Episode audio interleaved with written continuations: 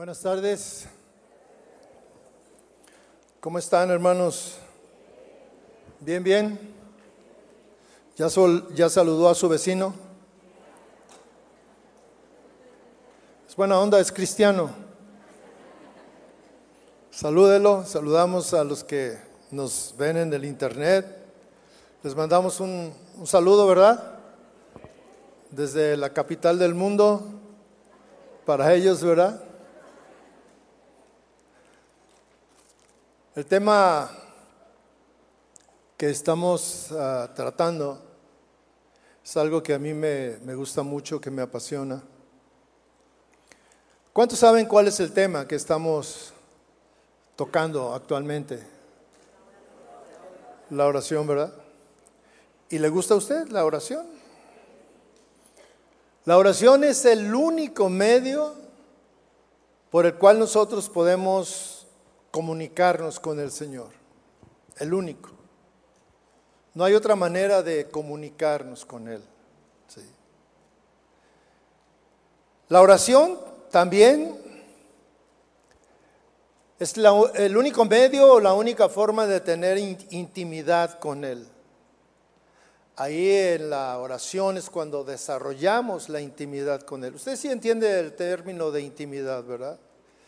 Tener un acercamiento, eh, una apertura mucho más allá de la que podemos tener con cualquier otra persona. La oración es la manera en la cual podemos amar a Dios, conocerlo más, amarlo. La oración es la única manera por la cual nosotros podemos conocer su voluntad.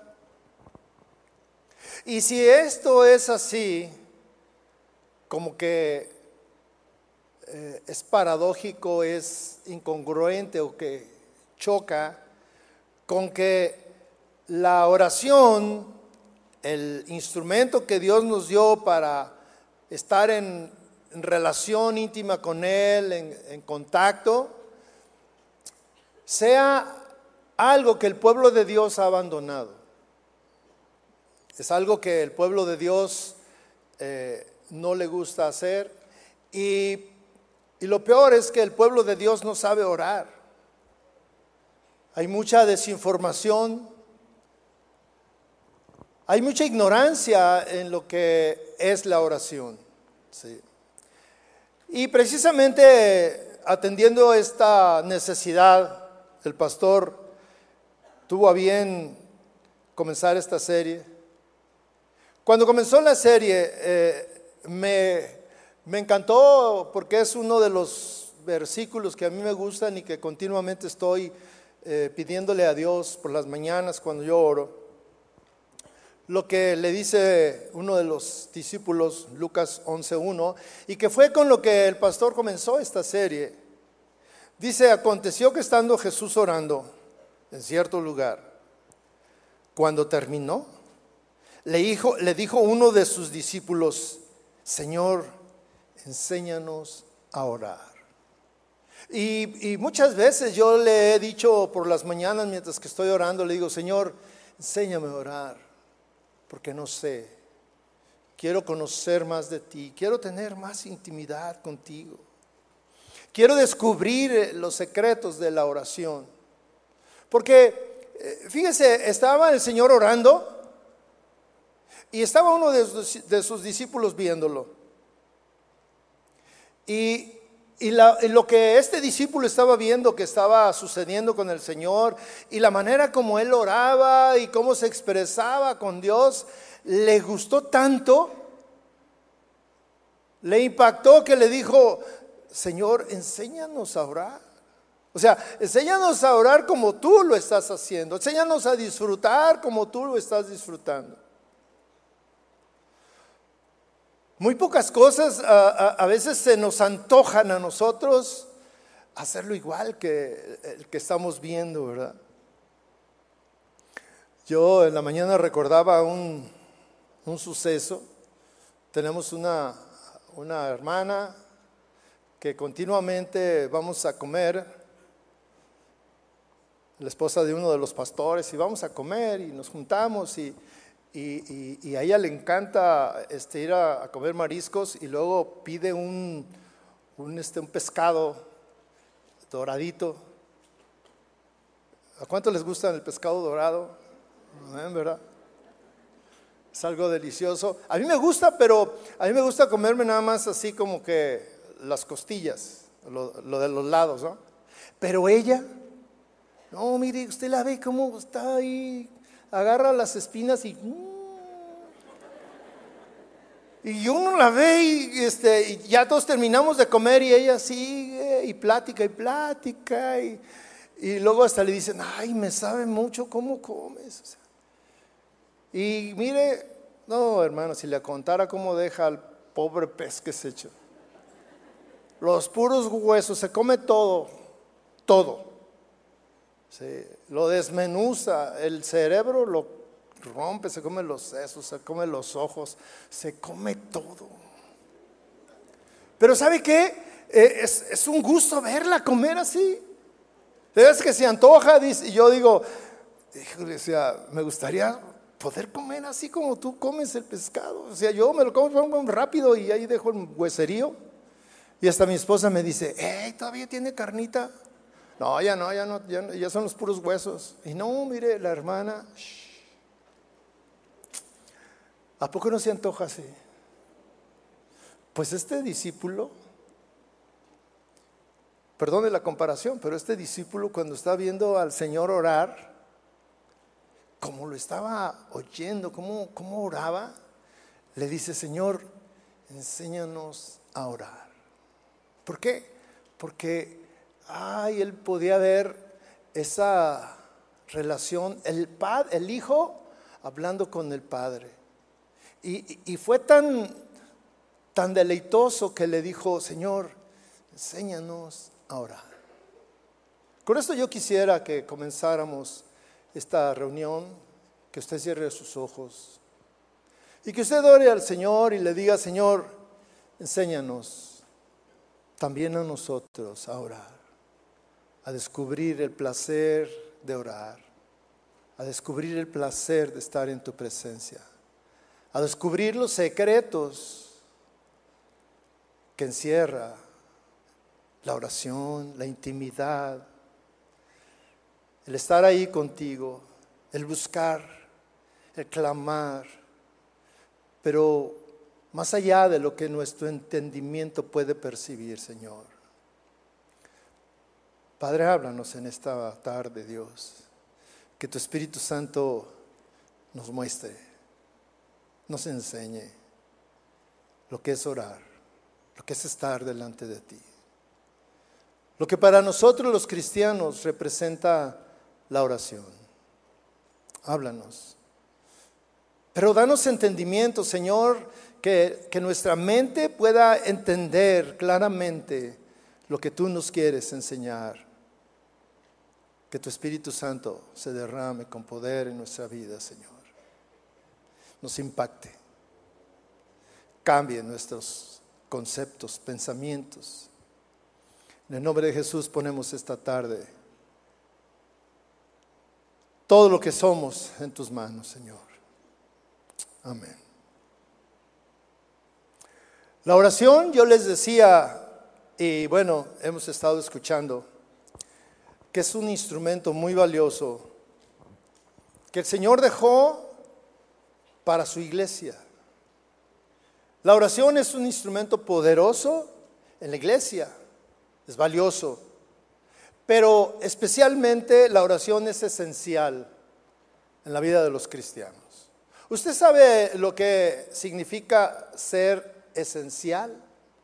Cuando algo es esencial para poder vivir. Por ejemplo, el aire que respiramos es esencial para seguir viviendo. La oración viene a hacer lo mismo en la vida de un cristiano. Es esencial que el cristiano ore, sepa orar. Sin embargo, la oración a través de los tiempos ha dejado de ser esencial para la iglesia. Para los que no conocen a Dios y nunca buscan a Dios, bueno, no pasa nada, pero para los cristianos, para los que amamos a Dios, para que los que nos decimos que somos cristianos, ha dejado de ser algo esencial. Y lo que para Dios era importante, y por eso lo dejó el, método, la forma, para los hombres, para nosotros, eh, ha dejado de, de, tener el impacto, la importancia que reviste para los cristianos, para nosotros. Hay un momento en la vida de la iglesia que dejó de ser importante. La iglesia primitiva, la iglesia de Hechos, la que nos narra Hechos de los Apóstoles, era una iglesia que entendió claramente el propósito y el valor de la oración. Ellos oraban constantemente. Dice la palabra de Dios que se reunían en las casas a las oraciones, a la fracción del pan. Allí estaba la iglesia, todos unidos, oraban. Pero en algún momento de la historia de, estamos hablando de más de dos mil años, en algún momento esta práctica tan importante y esencial para la iglesia empezó a perder importancia, empezó a, a dejar de entenderse lo que es la oración. La oración en nuestros días, vamos a, venirnos hasta nuestros días. ¿Qué representa la oración para nosotros? La oración para nosotros es deficiente. La manera como oramos es deficiente. Es una práctica que la hacemos rápido.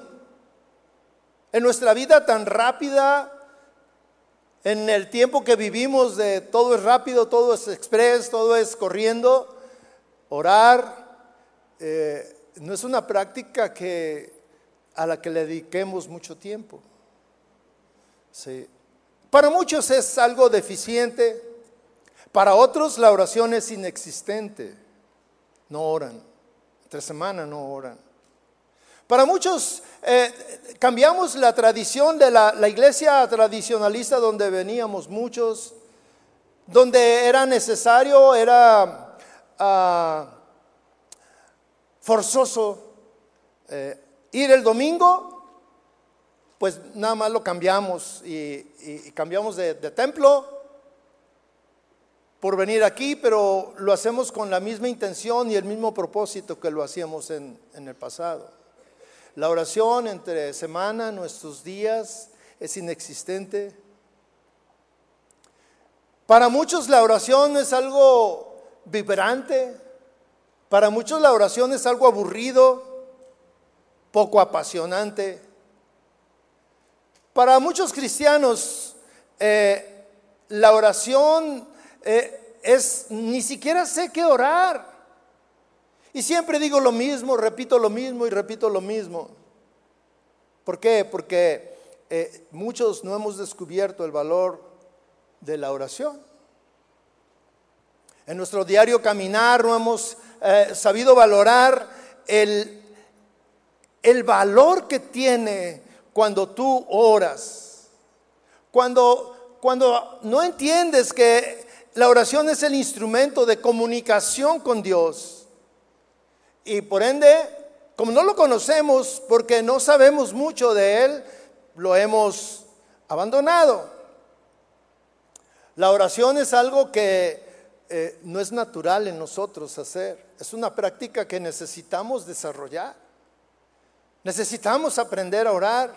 Por eso el, discípulo le dice al Señor, Señor, enséñanos a orar. O sea, yo te veo que oras y, y es tan agradable. Usted se puede imaginar el Señor orando toda una noche. Dice la Biblia que pasó toda la noche en oración y si usted compara la oración de él, el mismo discípulo que andaba cerca de él, andaba cerca de él, del Señor, le dice, Señor, enséñame a orar, no sé.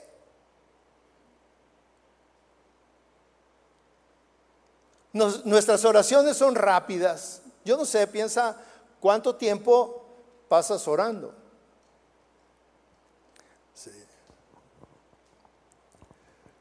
Para Pablo, un apóstol eh, que, que fue, bueno, tenemos mucha literatura, algo que Pablo entendió, mucho de lo que él entendió. La oración era algo fascinante en su vida. Le apasionaba orar. Sí. Porque él entendió y él experimentó que orar es hablar con Dios. Orar es estar en la presencia de Dios. Orar es tener intimidad con Dios. Orar es recibir bendición. Y, y, esta oración, este tipo de oración, mi hermano, no se compara con nada de lo que a ti te agrade y ninguna experiencia que tú puedas sentir en, en el mundo es comparable cuando tú estás en la presencia del Señor. Cuando tú oras, estás desatando bendiciones. Cuando tú oras, intercedes por otras personas. Cuando tú oras, la misericordia de Dios te envuelve. La gracia de Dios te envuelve. Cuando tú oras, el amor de Dios, que es inexplicable, porque muchas veces eh, cuando tú estás ahí en oración le puedes decir, Señor, no entiendo que a pesar de que lo que soy y como soy, tú me sigues amando, tú me sigues recibiendo y estás aquí conmigo. Cuando tú oras, pueden suceder cosas tremendas en tu vida personal y en la iglesia. Porque el avivamiento en una iglesia es el resultado de muchos orando. Mucha gente de la iglesia orando por un avivamiento. Los pastores, los que somos pastores aquí, tenemos la obligación, tenemos eh, el deseo, todas las reuniones, estar orando porque Dios se manifieste. Esa es nuestra oración.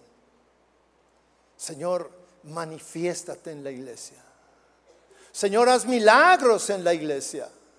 Señor, trae bendición en esta reunión. Señor, que tu Espíritu Santo toque corazones. Que haya sanidades. Que tu presencia esté en este lugar. Oramos por la alabanza. Oramos porque Dios eh, esté en la alabanza y que el pueblo pueda entrar hasta su presencia. Cuando han surgido avivamientos en alguna iglesia del mundo, siempre atrás de ese avivamiento hay personas que están orando. Hay personas que doblan sus rodillas. Hay personas que claman a Dios que claman porque el poder de Dios se manifieste. Es por eso que es tan importante que tú que tú puedas entender que la oración no se limita a, a una forma de pedir por tus necesidades. Es importante que tú entiendas que tu oración es valiosa en la iglesia, es valiosa para la familia, es valiosa para tus amigos. Orar no es fácil, mi hermano. Orar no es fácil. Tienes que desarrollarlo. Pero qué triste cuando oramos porque tenemos una necesidad. No porque nos nace orar, sino porque lo oramos, buscamos a Dios porque tengo una necesidad. Hemos cambiado los valores de la, de la oración pero mire, cuando las cosas están bien en tu vida, cuando tu trabajo está bien, cuando tu familia hay estabilidad, cuando tus hijos están en obediencia, cuando no hay enfermedad,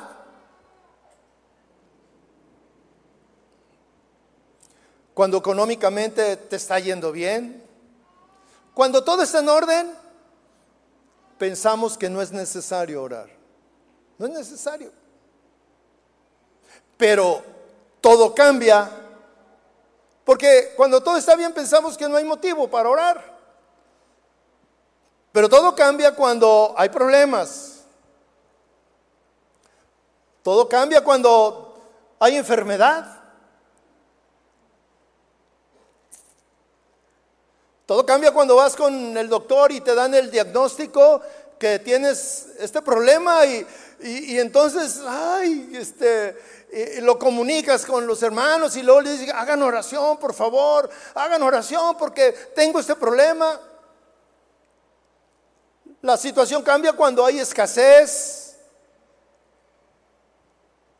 cuando tu hijo está mal, cuando tu hija anda en malos pasos ahí sí hay un motivo de oración. Nosotros pensamos, ahí sí hay un motivo de oración. Ahí sí es necesario orar. Y ahí no importa, me levanto temprano y oro. Muchas veces eh, a medianoche nos levantamos y estamos orando, pero lo único que estamos orando es por el problema que tenemos. Y lo repetimos una vez y otra vez y otra vez y otra vez. Y un día y otro día y otro día. Como que si Dios no supiera cuál es tu problema. Esto no es nuevo, mis hermanos. Desde la antigüedad, esto que le estoy diciendo se da. Es una práctica. El pueblo, el pueblo de Dios buscaba a Dios de una manera intensa cuando las necesidades y los problemas eran muchos. Cuando tenían guerras con, otro, con otra nación, con otro pueblo cuando había escasez, cuando había calamidad. El pueblo de Dios buscaba a Dios, oraba, hacía sacrificios, presentaba este, ofrendas para que Dios los escuchara. ¿Cuál es la diferencia de eso a lo que nosotros hacemos? Ninguna. Ninguna, mis hermanos. ¿Qué es lo que pasa aquí? Hemos aprendido a ver a Dios como un solucionador de problemas y no como un Padre amoroso. Un, Dios que está ahí y que tú sabes que está ahí. Y un Dios que tú dices, mi Dios es poderoso para solucionar mi problema. Mi Dios es poderoso para sanarme. Mi Dios es poderoso para ayudarme en mi relación matrimonial con mi hijo, con esto, en mi trabajo, que suban las ventas, lo que sea. Sabes que tenemos un Dios poderoso pero tu pensamiento nada más es hasta ahí. Solucionar, solucionar, solucionar. Se nos olvida que tenemos un Dios que nos ve como sus hijos y que Él tiene una necesidad como padre. ¿Cuántos de nosotros que somos padres, que nuestros hijos ya se fueron de casa, o que incluso a veces están ahí y queremos tener intimidad con ellos, queremos platicar y, nuestros hijos nunca tienen tiempo para nosotros. Nosotros ahí andamos atrás, este hijo, este, ay mami, ahorita no tengo tiempo, ay papi, voy a salir, ay es que esto, y, siempre tiene algo que hacer, es que tengo que estudiar. Y ahí como que te la matan, ¿verdad? Porque tú dices, no, pues está bien, estudia. ¿Verdad? Pero cuando se van y, mire, el padre, la madre está esperando que el hijo durante la semana, pues una llamadita por lo menos, un chat tan impersonal. ¿Cómo estás, mami? ¿Cómo estás, papi? Y no llega nada. Pero cuando hay un problema, cuando el hijo tiene un problema, cuando la hija tiene un problema, ¿a quién acude? Con el papá con la mamá.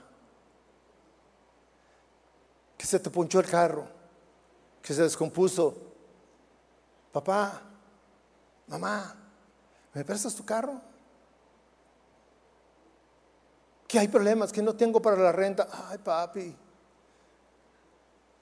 Cualquier problema, acuden al Padre. Y el Padre, pues dentro de, de que, ah, este, pues, nada más me buscas cuando necesitas. ¿Cuántos han pensado eso? Sí, no levante la mano porque ahí está su hijo o su hija. Pero muchos lo hemos pensado. Es que no, nada más me busca cuando me necesita. Yo quiero que me llame y que me busque y que me diga, papá, mamá, vengo a platicar contigo. El otro día estábamos mi esposa y yo muy a gusto un domingo este, ya después de que pasó todo el, el, ajetreo del domingo y estábamos descansando, muy a gusto, y luego timbran, y luego me dice mi esposa, ¿a quién esperas? Le dije, pues a nadie. ¿Quién será? No sé. Dijo, déjame ver. Y ya andábamos con, con esa ropa este, que usted acostumbra, ¿verdad? ya que no espera a nadie. Con chanclas y y luego me dice mi esposa, eh, eh, vino, vino, dio el nombre de mi hija, ¿va? Y yo voy abajo y le digo, ¿qué onda? Venimos a visitarte, papi. ¿Neta? Sí, ¿por qué? ¿Por qué te extraña? No, nomás, nomás. Si es tan frecuente que pues, pasen. Y luego estoy este, a mi yerno, ¿quieres un cafecito? Sí, por favor. No, estábamos queriéndoles dar todo lo que pudiéramos para que, dije, a ver si así regresan cada domingo, ¿verdad? Con la misma intención, Dios quiere que tú lo busques.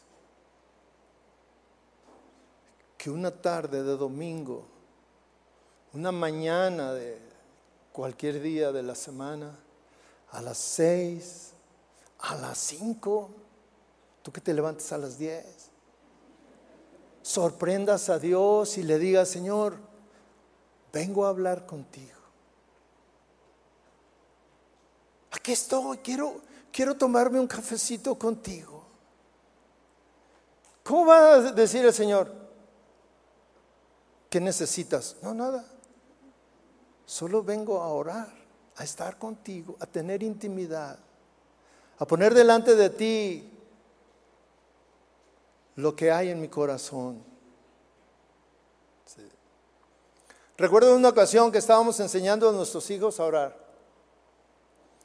Y les dije, hoy va a ser diferente nuestra oración.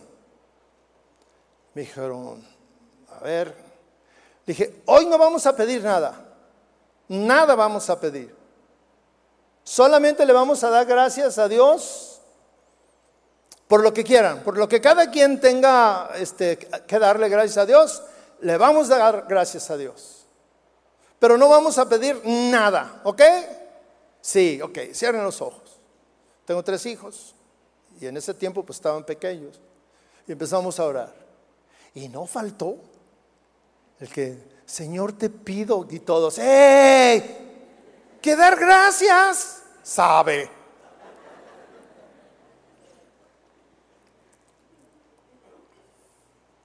El problema que tenemos nosotros, mis hermanos, es que nos hemos acostumbrado y hemos convertido la oración en un acto de peticiones. Pero la oración es más que eso, mi hermano. La oración incluso es mucho más que orar solamente para pedir. Cuando tú descubres lo que es la oración y que la oración va, va, más allá de lo que nuestro entendimiento pueda tener como una, un concepto hoy en día, podrás darte cuenta que la oración verdaderamente que es un instrumento valioso en nuestras manos. Pablo, el apóstol Pablo, conocía a fondo lo que era orar. Y él le dice a, bueno, le dice a todo, a todo el pueblo cristiano, orad sin cesar, orad en todo tiempo. Pablo conoce la necesidad que tenemos todos, todos tenemos necesidad.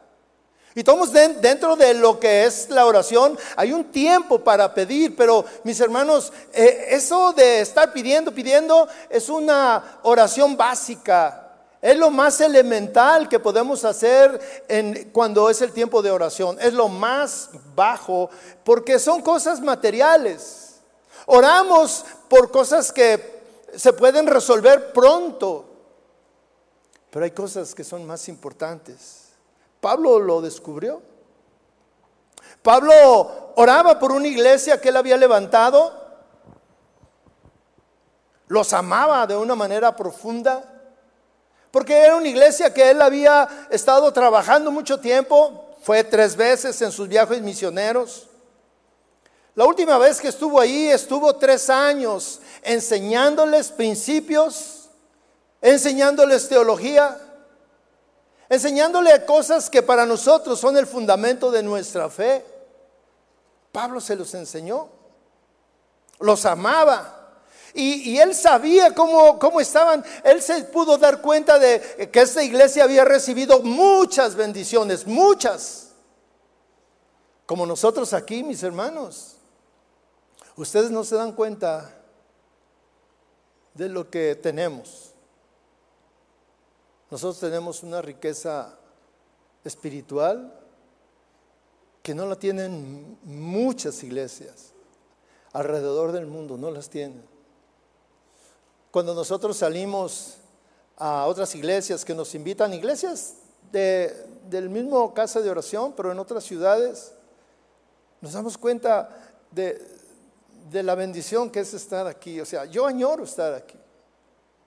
Estábamos en otra ciudad la semana pasada y, como los horarios son diferentes, yo estaba viendo la oración, la alabanza, el servicio de la mañana a las 8 de la mañana y yo me gozaba.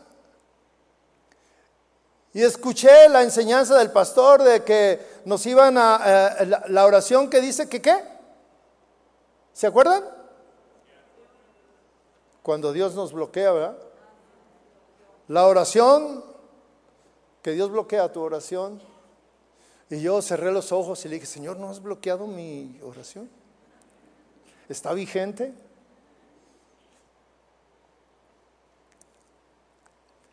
Somos una iglesia bendecida, hermanos. Pablo le escribe a los Efesios. Y miren lo que les escribe. Efesios 1.3 dice, bendito sea el Dios y Padre de nuestro Señor Jesucristo, que nos ha bendecido con toda bendición espiritual en los lugares celestiales en Cristo. Pablo se está eh, poniendo en la misma posición que los efesios. Y bendice a Dios y le da gracias. Bendito el Dios y, Padre nuestro Jesucristo, que nos ha bendecido. A nosotros nos ha bendecido. Con toda bendición espiritual Dios nos ha dado grandes bendiciones a nosotros, igual que a los efesios. Y Pablo agradece por las bendiciones que, que, esta iglesia estaba recibiendo. Bendiciones espirituales. Si usted se fija, no habla de gracias por las bendiciones materiales que nos has dado. Son importantes las bendiciones materiales, pero más importantes son las espirituales. Para el cristiano, lo más importante debe de ser lo espiritual, lo eterno, antes que satisfacer las necesidades materiales. Sin embargo, la gran mayoría de las personas tiene una gran preocupación por satisfacer sus necesidades materiales y se olvidan, de veras, se olvidan de las cosas espirituales.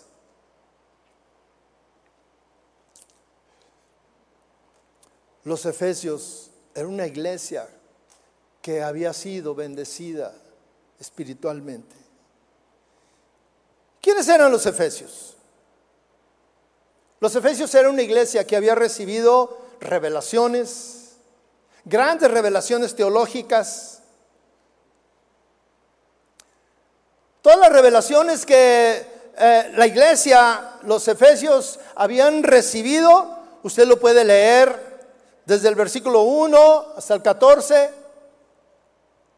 habla de, tantas y tantas bendiciones, bendiciones que, o revelaciones teológicas que forman parte de, de, nuestra eh, credo de fe, que son el fundamento de lo que nosotros ah, profesamos.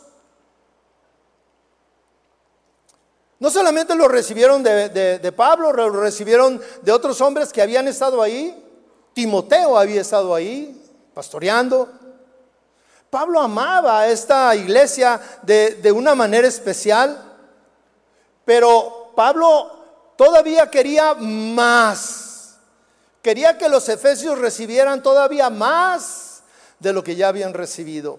Pablo no tenía límite, como Dios no tiene límite con nosotros. Pablo no se conformaba. Y en Efesios 1.15 hay un, una frase antes de, en el encabezado antes de leer en, mi Biblia, que dice, Pablo ora por los efesios. Y yo le puse a este tema, a esta enseñanza, la oración de un pastor por sus ovejas. Porque Pablo, eh, él se consideraba el pastor de esta iglesia. Él la levantó, él la fundó, él les enseñó, él les dedicó tiempo. Y Pablo ora por ellos. Pablo sabía todo lo que ya, las bendiciones que ya habían recibido, y aún así Pablo sabe que hay todavía hay mucho más. Y Pablo ora, versículo 15 dice, por esta razón también yo, habiendo de la fe en el Señor Jesús que hay entre ustedes y de su amor por todos los santos, no ceso de dar gracias por ustedes, mencionándolos en mis oraciones. Pido que el Dios de nuestro Señor Jesucristo, el Padre de Gloria, les dé espíritu de sabiduría y de revelación en un mejor conocimiento de Él. Mi oración es que los ojos de su corazón les sean iluminados para que sepan cuál es la esperanza de su llamamiento, cuáles son las riquezas de la gloria de su herencia en los santos y cuál es la extraordinaria grandeza de su poder para con nosotros los que creemos, conforme a la eficacia de la fuerza de su poder. Ese poder obró en Cristo cuando lo resucitó de entre los muertos y lo sentó a su diestra en los lugares celestiales. Hasta ahí.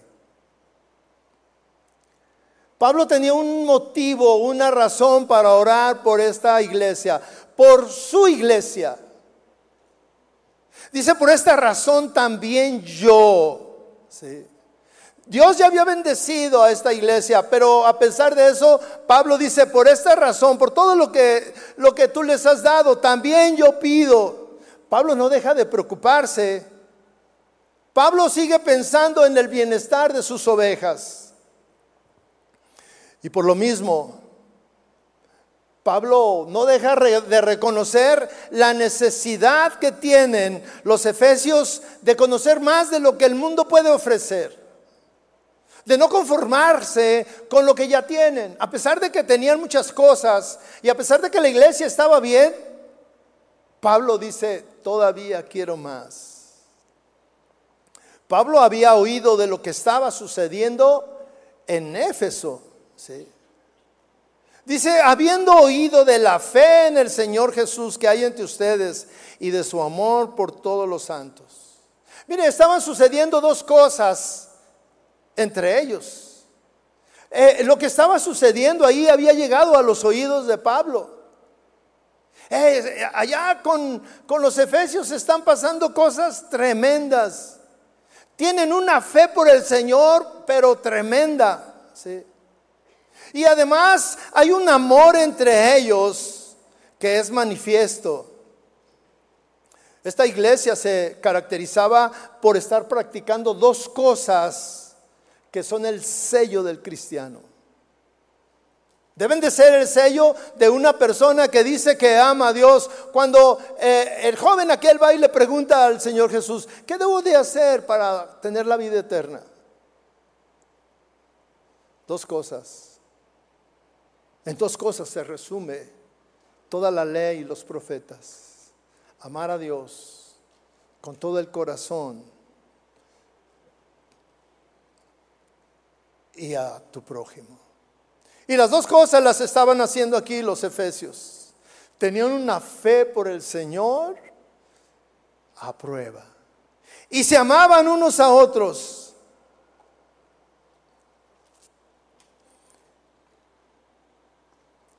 Y este hecho, esto que él escuchó, dice que eh, lo llevó a, estar haciendo algo que, que, ¿Qué hace un pastor preocupado por la iglesia? El versículo 16 dice, no ceso de dar gracias por ustedes, mencionándolos en mis oraciones.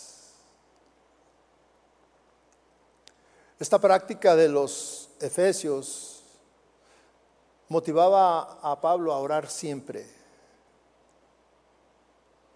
Porque de eso se trata la vida cristiana. De que lo que escuchamos, lo que aprendemos, lo debemos de poner en práctica. Lo que escuchamos desde el púlpito, debemos practicarlo. La verdad, hay, hay una gran bendición y, un reconocimiento a todos. Ahora que pasó lo del huracán en Acapulco y que nuestros hermanos, no solamente toda la, toda la ciudad, pero especialmente nuestros hermanos, toda la comunidad cristiana, este, nos preocupamos por nuestros hermanos que estaban ahí en desgracia. Hermanos que no tenían que comer, no tenían lo elemental, ni para los adultos y menos para los niños. Y empezamos a, pedir a la iglesia que manifestara su amor, que pusiéramos en práctica lo que decimos que somos. Y mire, empezó a llegar ofrendas y ofrendas. Estaba complicado llegar al puerto y sin embargo hubo hermanos que estaban ahí cerca en Chilpancingo que llenaron camionetas eh, de, las ofrendas que se juntaron, se les envió para que compraran todo lo que necesitaran. Y empezaron a llevar, a, este, surtir, a, suplir las necesidades de todos. Y hubo familias que incluso les, les empezaron a dar a sus vecinos porque pues, ellos ya tenían y tenían de más. Y empezaron a darle a los vecinos. Y ahí se empezó a, manifestar lo que decimos que somos. Y una de las características que debe de sellar y caracterizar a los cristianos. Aquí dice Pablo, no ceso de orar por ustedes. Pablo estaba orando y estaba orando a pesar de que él sabía que las cosas estaban bien ahí en Éfeso. Pudiera decir, no, pues no voy a orar por ellos, voy a orar por otros. Pero no. Pablo dice, no ceso de orar, de recordarlos, de ponerlos en mis oraciones. Para Pablo nunca fue aburrido orar. Y tampoco fue algo rutinario. Para Pablo la oración siempre fue un, un, tiempo de estar en la presencia de Dios y poner delante de Él cosas más importantes que la comida, el vestido, la salud o dónde habitar. Es importante esto, pero no es lo más importante para el cristiano. Hay cosas que son más importantes. ¿Y por qué oraba Pablo así? ¿Qué era lo que le pedía al Señor? ¿Qué era lo que llenaba la oración de Pablo para el Señor y para esta iglesia? ¿Qué le pedía Pablo a Dios para esta iglesia? Versículo 17 nos dice qué le pedía. Dice, pido al Dios de nuestro Señor, a, Dios de nuestro Señor Jesucristo, el Padre de gloria, les dé espíritu de sabiduría y de revelación en un mejor conocimiento de Él. Fíjese lo que estaba orando. Ya tenían muchas cosas importantes. Amaban a Dios, se amaban unos a otros.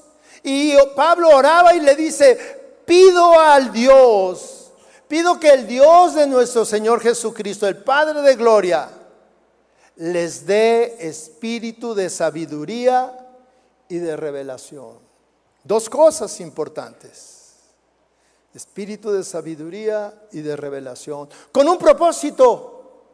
¿Para qué querían sabiduría y para qué querían revelación? Para un mejor conocimiento de Él. Y cuando hablamos de, Él, cuando aquí el texto dice de Él, se está refiriendo a un conocimiento de Jesucristo, un conocimiento de Dios más amplio, más profundo, más extenso.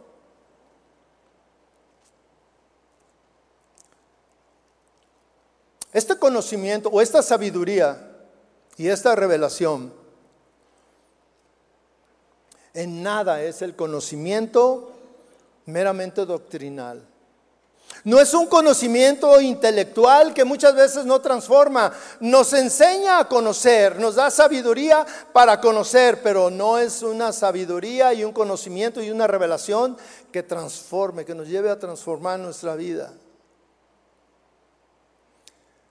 Pero Pablo está pidiendo una sabiduría y una revelación que nos lleve a transformar nuestra vida.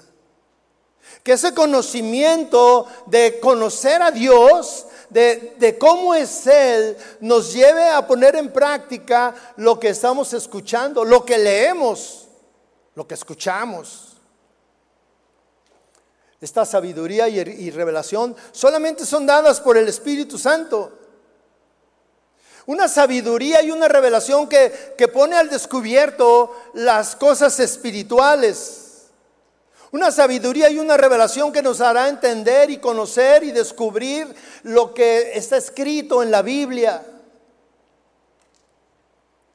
Cuando comenzamos en la vida cristiana, hay muchas personas que vienen y me dicen, pastor, es que empecé a leer y no le entiendo nada. No sé. Explíqueme. Le digo, mira, lo primero que tienes que hacer es pedirle a Dios que te dé su Espíritu Santo para que puedas entender lo que estás leyendo. Y muchas veces lo leemos una vez y lo leemos otra vez y lo leemos muchas veces y llega un momento en que dices, qué padre esta enseñanza. Y luego así se lo platicas a tu esposa, a tu papá, a tu mamá, a tu amigo. Oye, acabo de descubrir algo en la Biblia. ¿Qué? Y luego ya le dices, dice, ah, eso yo ya lo sabía. O alguien te dice, ¿a poco eso, ¿a poco eso se refiere? Sí. Un conocimiento para entender la palabra de Dios. No es un conocimiento cultural ni cerebral, sino que es una sabiduría que se va a traducir en un cambio de vida. Pablo pide para los efesios sabiduría y revelación. Todos necesitamos sabiduría y revelación. Sabiduría es, conocimiento práctico, mi hermano.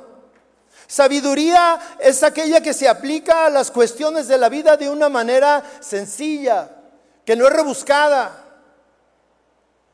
Es el tipo de sabiduría que Dios le, le dio a Salomón para poder gobernar a su pueblo en cuestiones eh, que se presentaban día con día entre, entre el, pueblo. ¿Cuántos, ¿Cuántos no conocemos esa historia tan mencionada de las dos madres que fueron a pedir sabiduría al Señor? A pedir una, eh, una decisión. Porque llevaban los casos difíciles ante Salomón. Y está dos mujeres que habían tenido dos hijos y uno de los dos murió. Y como ya sabe que ahí en los, en los este, hospitales revuelven a los niños, pues las dos dijeron, no, ese es el mío. Y las dos lo reclamaban como suyo, no, es el mío. Y la otra, no, también decía, ese es el mío. Ninguna se quería quedar sin hijo. Y ante el caso difícil, se lo van y se lo presentan a Salomón y le platican. No, fíjate Señor, que las dos tuvieron un hijo y que se murió uno y las dos dicen que el que se murió es la de la otra y la otra, Y el que es vivo, las dos lo reclaman. Y Salomón con esa sabiduría urbana, con esa sabiduría que no se aprende en el instituto, ni en la universidad, ni en, ni en las maestrías, ni en los doctorados, sino que viene de Dios. Le dice, ah, está fácil. Y los dos se quedan así como que, ¿de veras es tan fácil la solución? Sí, córtenlo. Y denle a uno un pedazo y al otro el otro pedazo. Parece salvaje, ¿verdad? Dices, no, ¿cómo? Se va a morir. Pero Salomón dice, pues sí, pero como no se ponen de acuerdo, pues lo cortamos y mitad y mitad y como ahora dicen, un pacto salomónico. ¿Verdad? A veces usted ha escuchado de que están allí en tratos y dice, bueno, mira, ni tú ni yo, salomónicamente, mitad y mitad. Y una de las dos madres, de las dos señoras, dice, no, no, no, no, no, tú quédate con él. ¿Por qué? Porque la que era la mamá quería lo mejor para su hijo y no iba a permitir que muriera. Y no le importaba no tenerlo, pero que viviera. Y dice, tú quédate con él. Y Salomón le dice, quítenselo y déselo a esta. Y la otra dijo, hey, pero que no viste que era para mí, ella ya me cedió su. Sí, pero usted no es la mamá, la mamá es ella. Sabiduría urbana, ¿sí? Y, Pablo está pidiendo para el pueblo una sabiduría similar. Una sabiduría que se aprende y que parece como que es tan sencilla, pero al mismo tiempo puede ser tan difícil. Yo recordaba en mis años jóvenes, No empiece con que, uh. todavía me acuerdo, allá en el campo, allá en el rancho, trabajando con mi abuelo en la, en la labor. Algunos no entienden eso, pero los voy a dejar con la duda para que anden preguntando, ¿qué es eso de la labor? Allá en la labor, mi abuelo en las tardes volteaba al cielo y decía, hay que recoger todo porque va a llover. Andábamos en el campo trabajando y yo le decía, ay abuelo, pero del solazo, hijo, va a llover, hay que recoger todo. Y mi tío que sí le sabía o escuchaba al abuelo a su papá, Ahora ya escucharon, hay que recoger todo porque va a llover. Y yo decía, como que si la palabra de mi abuelo fuera la que va a hacer que llueva. Y a veces le hacíamos ahí, este, nos tardábamos, íbamos caminando y ándale que se venían unos tormentones. Y yo decía, pues ¿cómo le hizo mi abuelo? Si no trae ahí el pronóstico del clima, como nosotros ahora, ¿verdad? A ver, ¿cómo va a estar el día hoy para saber cómo me, cómo me visto? Sales bien enchamarrado y el solazo. Y el abuelo nunca le fallaba. También a veces me, estábamos ahí y, siempre íbamos a traer la comida a mediodía, íbamos a traer la comida al pueblo, al caserío. Eh, regresábamos con la comida para todos los que estábamos ahí trabajando. Y luego mi abuelo volteaba y decía, ya son las 12, vayan por la comida. Y yo decía, ¿y de dónde salió que, que ya son las 12? ¿Dónde ve los números? Yo andaba buscando los números ahí, las manecillas, ¿verdad? Sabiduría urbana.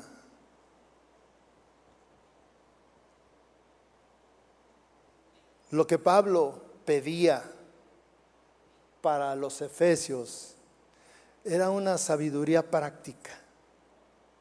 Una sabiduría que solamente encontramos en la palabra de Dios. La sabiduría que da la Biblia es, esa habilidad de entender las cosas que, están eh, ocultas en la palabra de Dios. Y que solamente las puedes descubrir cuando Dios te da esa sabiduría y esa revelación. Una sabiduría para poder dirigir una familia.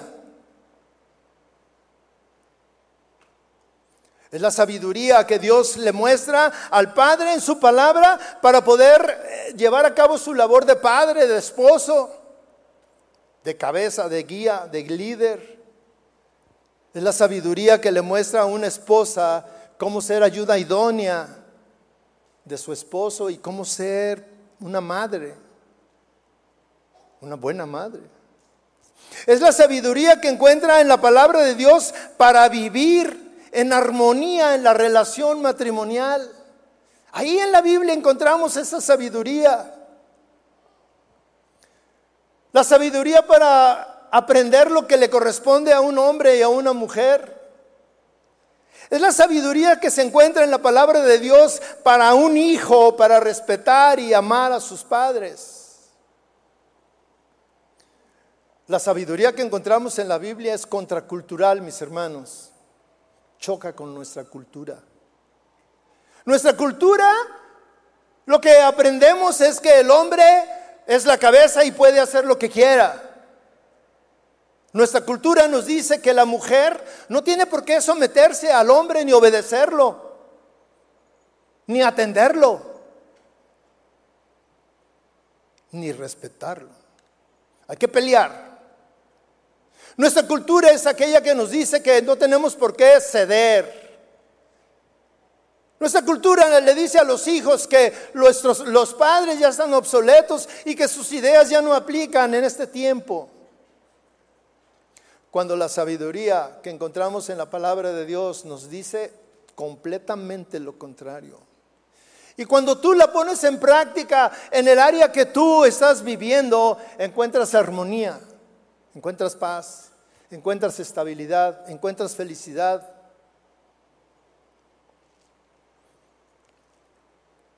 La sabiduría por la que Pablo está orando es para que los hombres tengan la particularidad que después de aprender lo que está escrito en la palabra, la, particularidad de que lo que están escuchando en cada predicación, en cada enseñanza, lo apliques a tu vida y transforme tu estilo de vida.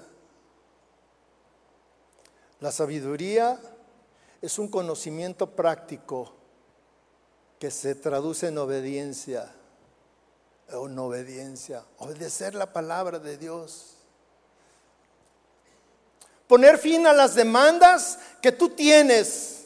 Hay parejas, hay matrimonios que tienen años peleando por un asunto que no se ponen de acuerdo y no resuelven.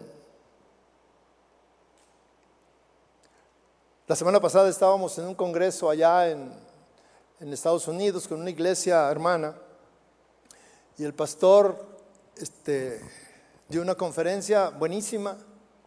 Yo aprendí cosas. Y mire que una de las cosas que dijo, hay esposos que tienen años peleando un reclamo. La señora reclama que el señor suba la tapa del baño cuando va al baño. Y se pelean por eso, tienen años peleando. Y yo dije, ¡Ah! no me había dado cuenta de eso. Y dijo, también las señoras y los matrimonios viven peleando de que el esposo deja el, espejo salpicado con la pasta cuando se lava los dientes. Él está diciendo, límpiale. Y el esposo, no, pues límpiale tú. Y tienen años peleando cosas tan sencillas. Y hay cosas todavía más difíciles que viven peleando. La sabiduría que viene de la palabra de Dios te da el conocimiento para que pongas fin a esas cosas, que obedezcas la palabra. Un espíritu de revelación. Pablo pide que cuando tú leas la palabra, no sea meramente intelectual, ni cultural, ni por conocimiento, sino que eso que tú estás leyendo sea una revelación de la intención del escritor, de la intención del apóstol, de la intención del profeta, de la intención por la cual Dios le dijo que escribiera eso para beneficio de nosotros. Y cuando tú estás siendo eh, impactado y viene la revelación a tu vida, entonces entiendes el propósito que Dios tiene para tu vida. ¿Cuál es el propósito por el que Dios, por el que Pablo ora, pidiéndole a Dios estas cosas para el pueblo, para los efesios? El propósito es algo sencillo. Dice, para que tengan un mejor conocimiento de Él. Este Él les decía que se refiere a Cristo. Un mayor conocimiento de Cristo va a resultar en un mayor amor por Cristo. Cuando tú conoces a Cristo, lo amas más. Un mayor conocimiento de Cristo va a resultar en una mayor obediencia por Cristo. Un mayor conocimiento de Cristo va a resultar en una pasión por Cristo. Una mayor pasión por Cristo debilita mi amor o debilita mi, pasión por las cosas de este mundo. Porque cuando tu pasión es Cristo, las cosas de este mundo automáticamente desaparecen, pierden su valor. Ya no son tan importantes, pierden esa intención, ya no te satisfacen. Un mayor conocimiento de Cristo va a resultar en una mejor comprensión del señorío de Cristo. Este conocimiento que Pablo está pidiendo para los efesios va a opacar todas las cosas que me apasionan, que me atraen, que llenan mi mente, que llenan mi vida, que atrapan mi interés, ¿Cuál es tu pasión, tu mayor pasión? Piensa. ¿Cuál es tu mayor pasión? Y no seas así como el eslogan, Cristo. Cristo es mi mayor pasión porque mira, luego cuando, cuando te das cuenta de lo que dice la palabra de Dios o lo que realmente haces, te das cuenta que Cristo no es tu mayor pasión. Hace unos días estábamos platicando unos amigos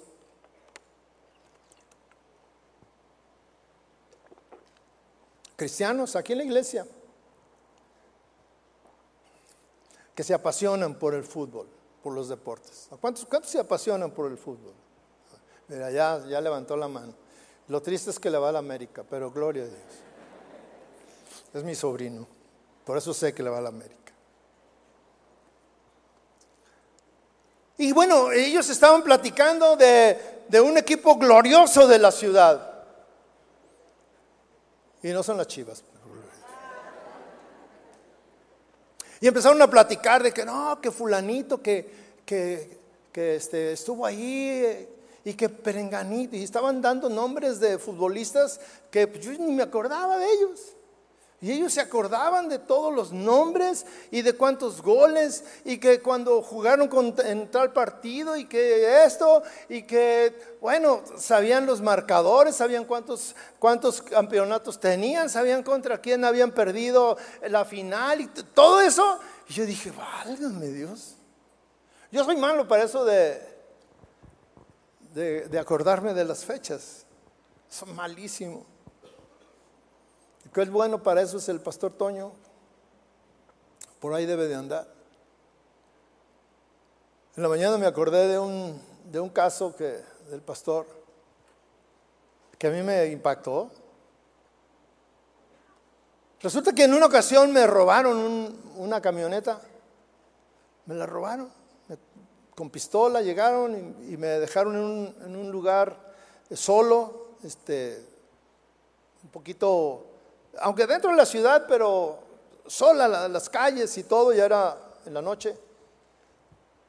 Y yo tenía, en ese tiempo usaba dos celulares y traía uno aquí en la camisa, en, la, bolsa de mi camisa y traía otro en, en, el pantalón. Y cuando ellos me empezaron a esculcar y todo, me quitaron todo y se llevaron mi teléfono, el que traía en el pantalón, pero me dejaron el que traía en, la camisa, en la bolsa de la camisa. Entonces, cuando se van y me dejan, lo primero que digo, que reportarlos, reportarlos. Y agarro el teléfono y a quién, quién, al Toño. Y le hablo al Toño, Toño, fíjate que pasó esto y que esto y que, repórtala. Deben de andar por aquí cerca, mira, me acaban de dejar, este, repórtala para que eh, los policías de aquí hagan un operativo y se las quiten y que no sé qué. Y luego me dijo, sí, sí, sí, ¿qué placas son? Y yo dije, Usted se imagina que yo ni me acuerdo cuándo nací y me pide las, placas. Y yo me quedé, las placas. J, J, pues todos en Jalisco, todos empiezan con J, ¿verdad? J, Y lo me dice Toño, ya sé, ya me acordé. Son estas. Y yo dije, ¿tú cómo te sabes mis placas? Pues mire, así se la supo. Entonces ya después platicando con él, le dije, oye, ¿y de dónde te sabes las placas de mi carro? No, dices que una vez este, llegaste y te estacionaste y mientras que te estacionaba yo y tu carro, yo, yo dije, ay, ¿de quién es ese carro? Y vi las placas, dijo, y me acordé. ¿Y cómo te pudiste haber acordado después de tanto tiempo? Pues para que veas. Y los que tenemos una pasión nos acordamos, pero mire, así al dedillo de lo que sucede en nuestra pasión, sea deporte, sea alguna otra cosa, modas.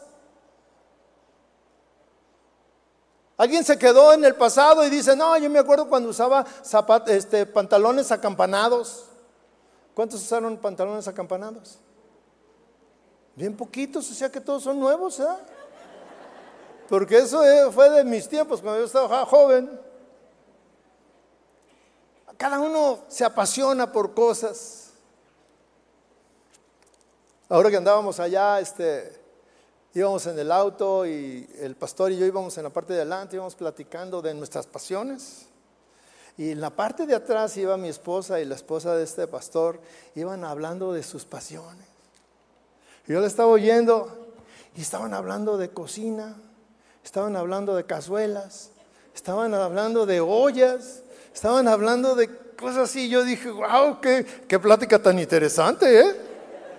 No, mira, con esa olla, no, los frijoles se hacen de volada en 15 minutos. De veras, sí, no, y que hay una, mira, esta marca, y, empezaron, ya sabe, el chat de ahí, mira, esta marca es buenísima, y que no sé qué, y que es económica, y bla, bla, bla, bla, bla lo que les apasiona. Entonces, cuando llegamos aquí, ¿qué crees que me dice mi esposa? Oye, necesito que me compres esa olla. Mira, está buenísima. Yo le dije, no, ya no te voy a llevar a ningún viaje. Te voy a dejar que platiques con las hermanas, porque imagínate que en una de esas su pasión son los carros.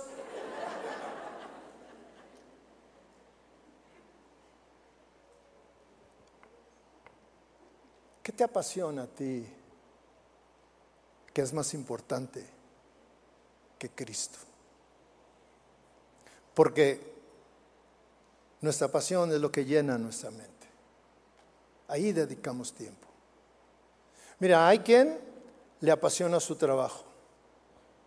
Le apasiona su trabajo. Ha dejado de venir a la iglesia porque tiene mucha chamba. Es más importante eso. ¿A quién le apasiona más el aseo de su casa? No, es que todavía no termino y está todo tirado. Vete tú, yo aquí me quedo. Yo me lo echo en el internet. Cosas que te apasionan. Ir a un concierto, ir a algún deporte, a ver un partido. Usted se puede imaginar que hay iglesias que cierran porque va a ser la final de los dos equipos importantes del país. Y que el pastor dice, hermanos, gloria a Dios, nos vemos la próxima semana. Porque vas a ver el partido dices, hey, espera, ¿qué no es más importante eh, estar en la presencia de Dios? Pero es así porque nosotros no le hemos dado el verdadero sentido a lo que es el conocer a Dios, el amar a Dios, el tener intimidad con Dios. Para muchos, la oración se resume a pedir, pedir, pedir, pedir. No está mal pedir. Yo sé que algunas personas hoy vinieron aquí porque tienen una gran necesidad. Qué bueno que vinieron. Pero qué bueno que en nuestra casa sigamos con esta práctica. Pero no solamente pedir, sino pedir cosas más importantes. Como Pablo dice en el versículo 18, dice, mi oración es que los ojos de su corazón les sean iluminados, para que sepan cuál es la esperanza de su llamamiento, cuáles son las riquezas de la gloria de su herencia en los santos y cuál es la grandeza, la extraordinaria grandeza de su poder para con nosotros, los que creemos, conforme a la eficacia de la fuerza de su poder. Dice, mi oración es, yo estoy orando por ellos, ¿para qué? Para que sus ojos sean iluminados para que no se conformen solamente con las cosas básicas, lo que es comida, bebida, vestido, un lugar donde habitar. Pablo dice, no, yo quiero que sus ojos les sean iluminados. Cuando nosotros vamos y leemos su palabra, cuando nosotros venimos a la iglesia y escuchamos la enseñanza, nosotros podemos decir, Señor, abre mis ojos para que lo que van a hablar yo lo pueda entender, traducir. Revélame la intención y quiero vivirlo. Quiero vivirlo. Hay un mundo espiritual, mis hermanos, que nos rodea.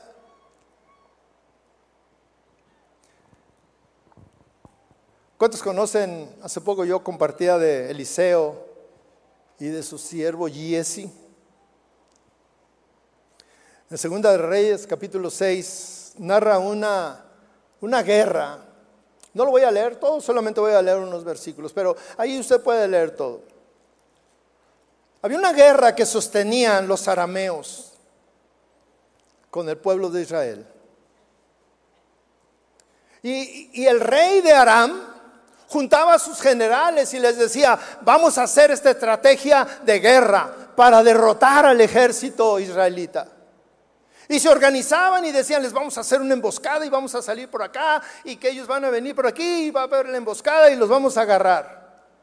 Y Dios le revelaba a Eliseo los planes del rey. Y Eliseo iba con el rey, el rey de Israel, y le decía, no hagas eso no vayas por ahí, mejor dale la vuelta por acá. Y lo hizo muchas veces y, el rey de Aram se enojaba y decía junto a sus generales y les dijo, aquí entre nosotros hay alguien que nos está delatando y va y le dice lo que vamos a hacer, nuestros planes. Y uno de los generales le dice, no, no somos ninguno de nosotros. Es Dios que le revela al profeta tus planes, nuestros planes. Y entonces el, rey se enoja mucho. Se enoja mucho y en el versículo 13 él dice, el rey dice, el rey de Aram, dice, vayan y vean dónde está y, enviaré a prenderlo. Y le avisaron, él está en Dotán. Dotán era una ciudad que estaba rodeada de de cerros, de colinas. Entonces dice, entonces el rey envió caballos, carros y un gran ejército y llegaron de noche y cercaron la ciudad. Y cuando el que servía al hombre de Dios, esto es Jesse, el siervo del hombre que servía a Dios, se levantó temprano y salió vio que un ejército con caballos y carros rodeaba la ciudad y su criado le dijo, fue con Eliseo y le dijo, ah, Señor mío, ¿qué haremos? Eliseo le respondió, no temas, porque los que están con nosotros son más que los que están con ellos. Eliseo entonces, fíjese lo que hizo, oró Eliseo entonces oró y dijo, oh Señor, te ruego que abra sus ojos para que vean. Y el Señor abrió los ojos del criado y miró que el monte estaba lleno de caballos y carros de fuego alrededor de Eliseo. Mire, este hombre, Eliseo, estaba pidiendo lo mismo que Pablo. Muchos años después estaba orando por los efesios. Señor, ábrele los ojos para que puedan entender. Ábrele los ojos de su corazón interiormente. Ábreselos para que se den cuenta lo que las riquezas espirituales que nos rodean. Ábrele los ojos para que se den cuenta de tu poder, Señor.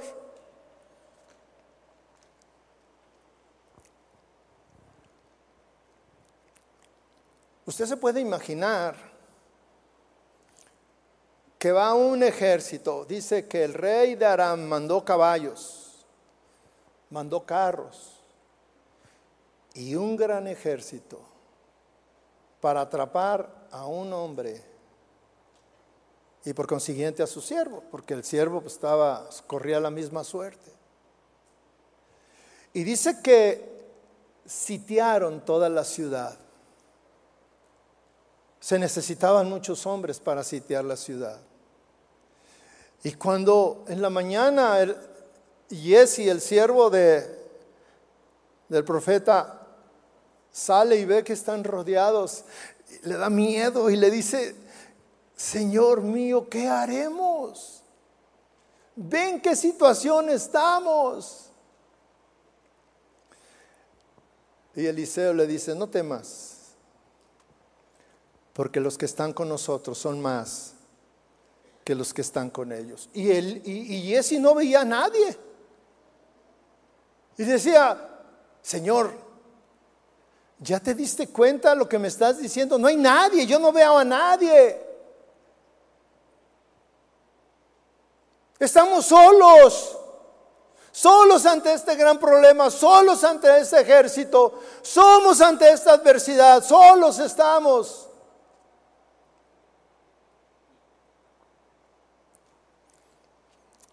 Y entonces Eliseo oró y le dijo, oh Señor, te ruego que abra sus ojos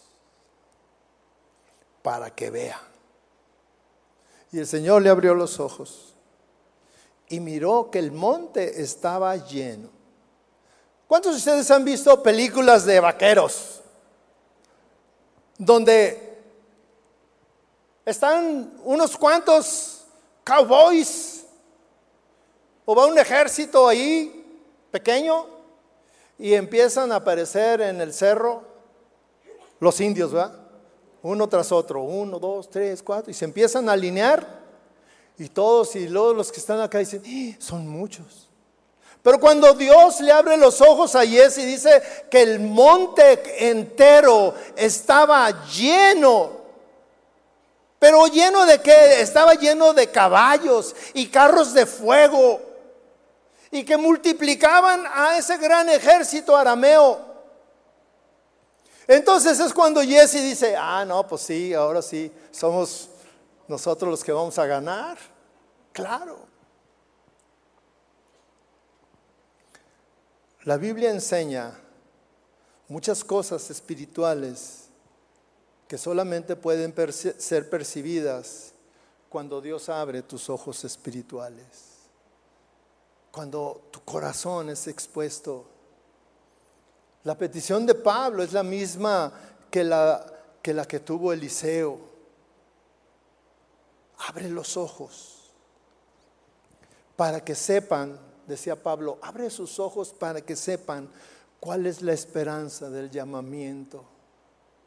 Para que entiendan cuál es el poder que tú tienes para que se puedan dar cuenta la herencia que tienen los que creen en Dios. Para que puedan ver que ese poder que operó en Jesús, que fue resucitado, es el mismo que nosotros tenemos y que podemos operar cuando oramos, cuando vamos ante su presencia. Es una herencia para nosotros una, que nos demos cuenta cuál es la extraordinaria grandeza de su poder. Mis hermanos, Pablo pedía para esa iglesia que era próspera espiritualmente. Una iglesia que amaba al Señor, que tenía una gran fe. Una iglesia que eh, se gloriaba en la alabanza. Una iglesia que se regocijaba en la presencia de Dios, que entendía muchas cosas, que le había sido revelada muchas cosas, pero Pablo quería algo más todavía. oraba por, porque Dios derramara en cada uno de los que estaban ahí en esa iglesia un espíritu de sabiduría, un espíritu de revelación para que lo conocieran más. Y es lo mismo que motivó al pastor a iniciar esta serie. Y es lo mismo que a mí me apasiona y a los demás pastores que nos apasiona tener esta, enseñanza para nosotros. Porque no nos conformamos. Porque queremos más. Más para ustedes, más para nosotros. Estábamos allá platicando con estos hermanos y decían, oye, ustedes cada que van a tener un congreso sacan cantos nuevos. Claro. Porque no nos podemos estar conformando por estar cantando los de hace 20 años. Siempre que tenemos que tener las nuevas en el hit parade cristiano. ¿Cuáles le gustan a usted? Y hasta dice, ay, esa canción tenía mucho cuando la tocaban y me toca tanto. Hay una intención, mis hermanos, de no estar quietos. Cada que venimos a la iglesia, oramos, los pastores, los músicos, Señor, derrámate. Señor, que tu presencia, Señor, que tu palabra llegue. Señor, que todos abramos nuestra mente y nuestro corazón para recibir revelación, sabiduría porque quiero aplicarla en mi familia, con mis hijos, con mi esposa, con mi esposa, en mi trabajo. Señor, que a partir de hoy mi pasión seas tú. Que yo pueda entender que la oración va más allá de que pedir y pedir y pedir. Oramos para que haya un avivamiento en esta iglesia, para que haya un avivamiento en tu vida, hermano un avivamiento en tu vida. Que para nosotros sea más importante las cosas espirituales, buscar las cosas espirituales, que buscar las cosas materiales. Estar preocupados más por entender lo que dice la palabra de Dios y cómo lo aplico a mi vida, que estar preocupado porque eh, hoy tengo para comer o no tengo para comer, o, o porque hay enfermedad, o porque todo eso. Todo eso es importante, pero no es lo más importante. No te quedes ahí en, esa, en ese nivel. Hay un nivel más alto. Y ese nivel más alto solamente tú lo puedes descubrir en la oración. En la oración, en la intimidad con Dios. A veces no entiendes cuando tú escuchas que dicen, no, es que el Señor me dijo. Y tú dices, pues, ¿cómo le hace? ¿Sabes cómo le hace? Pasando tiempo de rodillas, clamando, pidiendo, abriendo el corazón. Dios quiere que vayamos a otro nivel, mi hermano. No te puedes quedar ahí. Pablo entendía eso y él oraba por sus ovejas. Señor, dales. Señor, pido por ellos. es lo mismo que pedimos por ustedes. Póngase de pie y vamos a orar.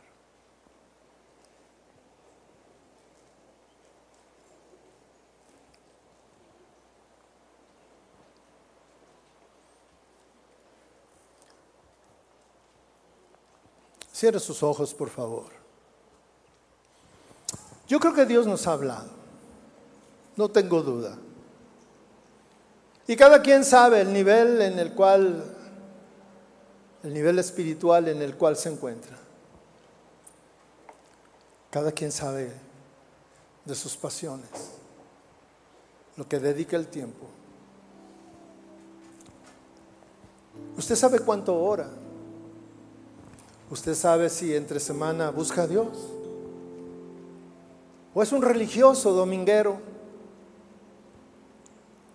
que nada más el domingo se acuerda de que hay un Dios o que le urge venir porque tiene una necesidad. Pero entre la semana no busca a Dios.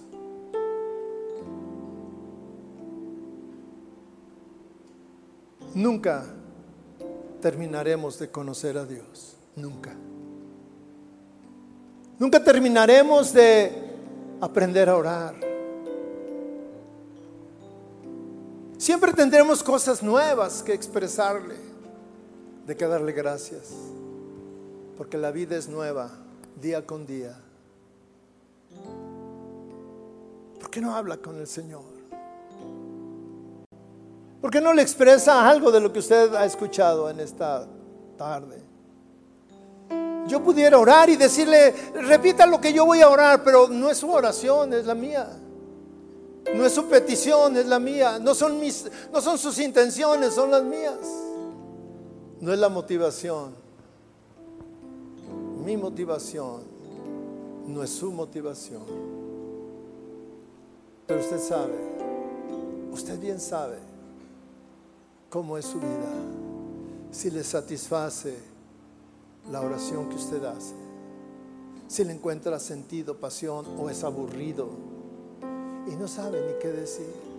Y empieza a orar y su mente se va a otro lado. ¿Por qué no le dice, Señor, enséñame a orar? Enséñame, derrame en mí sabiduría, revelación. Lo necesito porque necesito conocerte más. Conocerte más.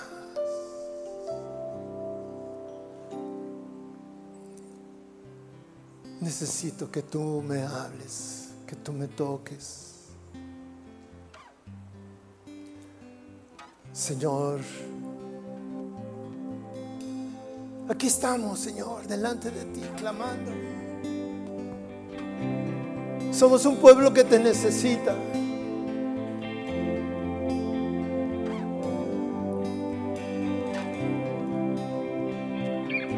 Llénanos, Señor. Quiero estar junto a ti. Expréselo desde el fondo de su corazón, hermano.